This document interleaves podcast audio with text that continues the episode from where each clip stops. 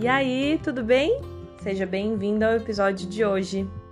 Bom, então vem comigo para o episódio de hoje que se chama Não Deixe para lá, mas Deixe para trás. E para dar um contexto para o assunto de hoje, eu vou usar o meu cafezinho aqui do lado como exemplo, tá bom?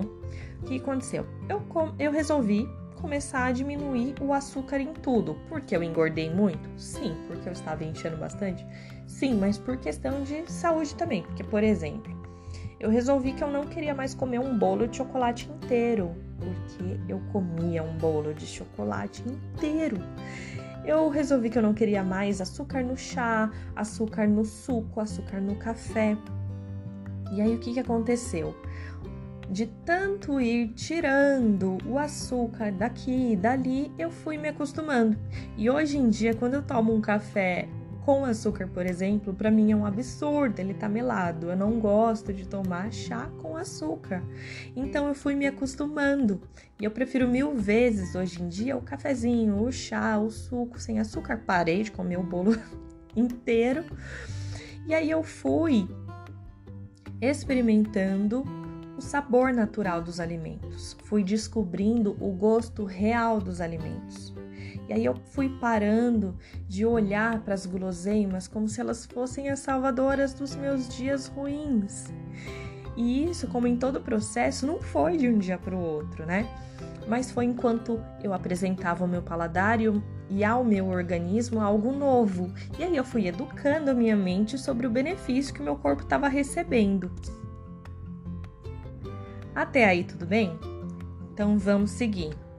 Agora imagine você Uh, a minha vida é o café e o açúcar é a raiva. E o açúcar do meu cafezinho ou da minha vida é a inveja. E aí o que, que eu comecei a perceber?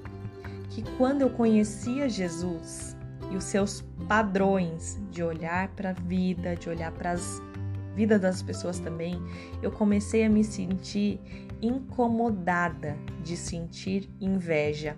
Assim como hoje em dia, depois que eu aprendi a tomar café sem açúcar, eu, eu fico incomodada quando eu sinto ciúme, quando eu sinto inveja, quando eu sinto muito medo, porque o que Jesus nos ensina é completamente o oposto. E eu tô ligada, a nossa natureza humana, ela sente ciúme, ela sente raiva, ela sente inveja, ela é ansiosa. Para Melanie Klein, todos nós somos invejosos, por exemplo, porque quando o outro tem, é como se ele tirasse o nosso direito de ter também. E é apenas quando a gente consegue desenvolver uma coisa chamada gratidão que esses sintomas de inveja vão se diminuindo. Então, por exemplo, em consultório, se chegar um paciente dizendo que tem muita inveja, eu preciso conversar com ele sobre os motivos dele ser grato. Quanto mais grato ele se torna, mais incomodado ele fica quando ele se sente, quando ele se sente invejoso. Porém, vivendo no mundo consumista, onde a cada um motivo de gratidão que encontramos surgem outros 10 para invejar, é claro que a gente precisa dia após dia ficar colocando na balança, escolhendo o que a gente quer ser e o que a gente não quer ser. Quando eu conheci Jesus, como eu comentei, e aprendi sobre esses padrões, eu realmente comecei a ficar incomodada. Eu queria tirar esse açúcar do meu café.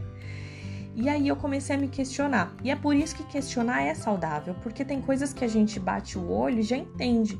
Só que tem coisas que a gente só entende, tem respostas que a gente só tem se a gente perguntar. E aí então eu comecei a perguntar tanto na terapia, como na Bíblia, como para o Espírito Santo. Na psicanálise, a gente chama isso de processo de autoconhecimento ou cavar. E aí eu fiquei cavando, ou seja, perguntando, perguntando, perguntando.